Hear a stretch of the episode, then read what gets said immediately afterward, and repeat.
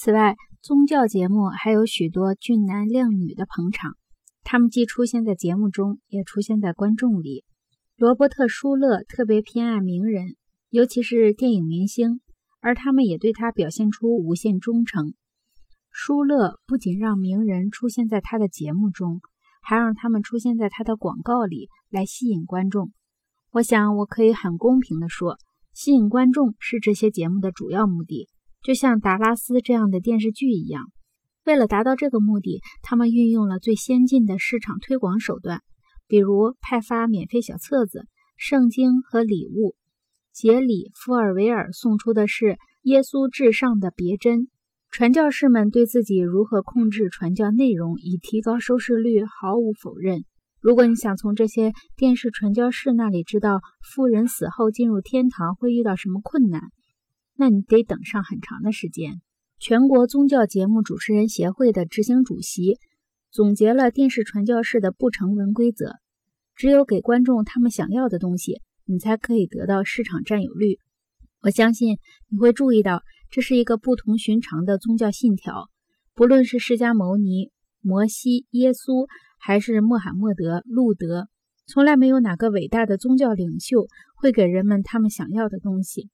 他们给的是人们应该具备的东西。但是电视只能给予观众他们想要的。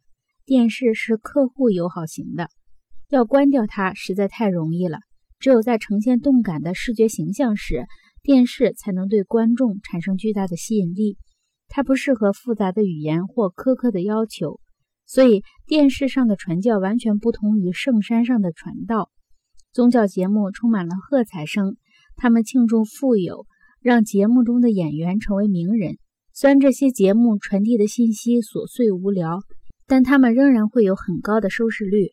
或许正因为他们传递的信息琐碎无聊，他们才会拥有很高的收视率。如果我说基督教是一种苛刻而严肃的宗教，我相信我没有说错。但是当它被表现得轻松愉快时，就变成了一种完全不同的宗教。当然，肯定会有人反对电视使宗教堕落这种说法。其中一个理由是，宗教和图像从来都是密切相连的。除了贵格会和其他几个禁欲的教派，很多宗教都努力通过艺术、音乐、神像和令人敬畏的仪式来表现自己的吸引力。宗教的美感是它吸引人们的重要原因。对于天主教和犹太教来说，这一点尤其明显。在镶嵌着美丽彩色玻璃的教堂里，教徒们可以听到。萦绕人心的曲调，可以看到华美的长袍、披肩和神奇的帽子。他们享受圣饼和美酒，聆听古老语言神秘的节奏。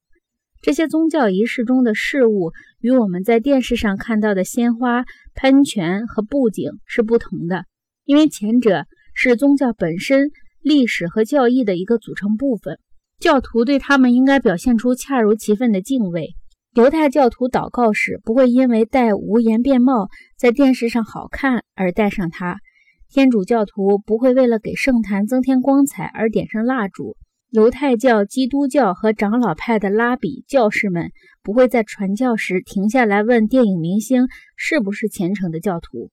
我们在真正的宗教中看到的图像是以施展魔力为目的的，而不是为了娱乐。这当中的区别具有决定性的意义。通过赋予事物魔力，我们可以获得神性；而通过娱乐，我们走得离神越来越远。